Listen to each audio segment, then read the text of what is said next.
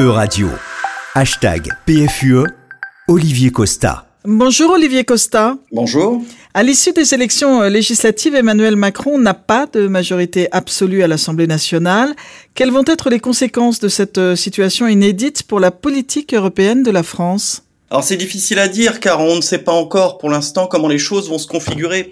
Il y a trois grandes options. La première serait une dissolution, mais on voit mal pourquoi de nouvelles élections induiraient des résultats différents.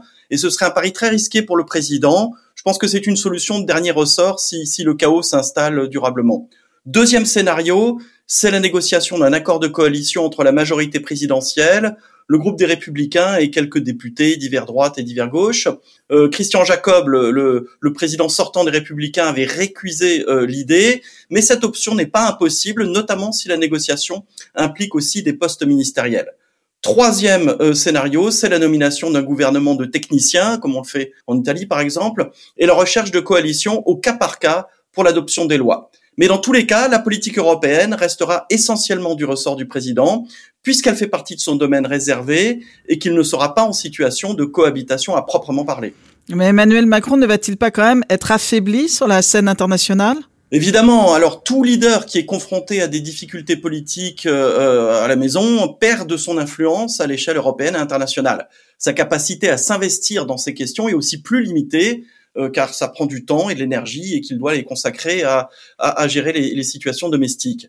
C'est aussi une question de crédibilité. En 2017, Emmanuel Macron apparaissait comme un homme neuf euh, qui était fort d'une élection facile, d'une large majorité à l'Assemblée nationale, et donc son prestige personnel, son autorité à l'échelle internationale vont souffrir à Bruxelles, dans le cadre du couple franco-allemand aussi, de son incapacité à s'appuyer sur une majorité claire à l'Assemblée nationale, du moins pour l'instant, ce qui est normalement euh, euh, le cas en France. Et donc son étoile a pâli et sa capacité à prendre des initiatives sera forcément réduite, car il n'est pas certain qu'il soit soutenu euh, à domicile dans ses démarches. Mais Olivier Costa, on peut aussi imaginer qu'Emmanuel Macron se recentre sur les questions européennes? Oui, c'est un scénario aussi. Ça a été le cas pour François Mitterrand, pour Jacques Chirac, quand ils étaient en situation de cohabitation. Euh, le président français dans une situation particulière avec ses compétences très étendues en matière d'affaires étrangères euh, euh, et de défense. Alors là, il n'y aura pas de véritable cohabitation, mais on peut imaginer effectivement qu'Emmanuel Macron négocie une coalition avec les républicains, par exemple, et décide de s'impliquer moins dans la conduite des affaires intérieures pour laisser plus de champ au Premier ministre. En outre, M. Macron suscite une grande hostilité dans l'opposition et il pourrait décider de se mettre un peu en retrait pour calmer le jeu, mais il doit aussi penser à l'avenir, à son propre avenir. Et qu'entendez-vous euh, par là? Est-ce qu'il aurait des ambitions à l'échelle européenne? Ah bah je, je l'ignore, je suis pas dans le secret des dieux, mais euh, c'est le dernier mandat euh, présidentiel d'Emmanuel Macron puisqu'on ne peut en faire que deux. Donc en 2027, ça sera un très jeune retraité de la politique française de 49 ans.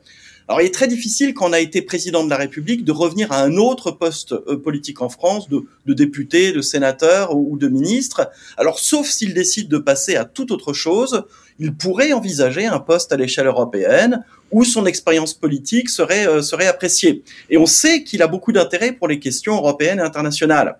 Alors aucun Français n'a jamais occupé la fonction de président du Conseil européen ou de haut représentant de l'Union européenne pour les affaires étrangères. Et il n'y a pas eu de Français à la présidence de la Commission depuis Jacques Delors en 1995. À suivre donc. Merci Olivier Costa.